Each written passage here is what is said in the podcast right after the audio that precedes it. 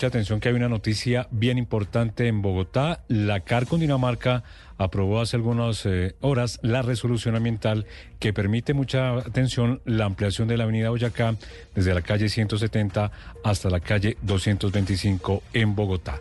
Nicolás Rojas. Mucha atención porque hace unas horas la CAR de Cundinamarca expidió una resolución de 330 páginas que le da vida a uno de los proyectos viales más polémicos para la ciudad. Se trata de la licencia ambiental que permite la ampliación de la avenida Boyacá desde la calle 170 hasta la 225, tomando una fracción de la reserva Thomas van der Hamen. Esta decisión parte de un insumo y fue una audiencia pública que se realizó hace tres meses en la Escuela de Ingenieros, donde la Corporación Autónoma eh, Regional de Cundinamarca escuchó a todas las partes involucradas.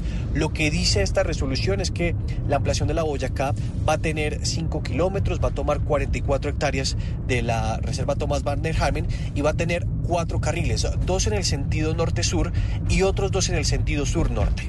Noticia que va a generar mucha polémica por el tema ambiental.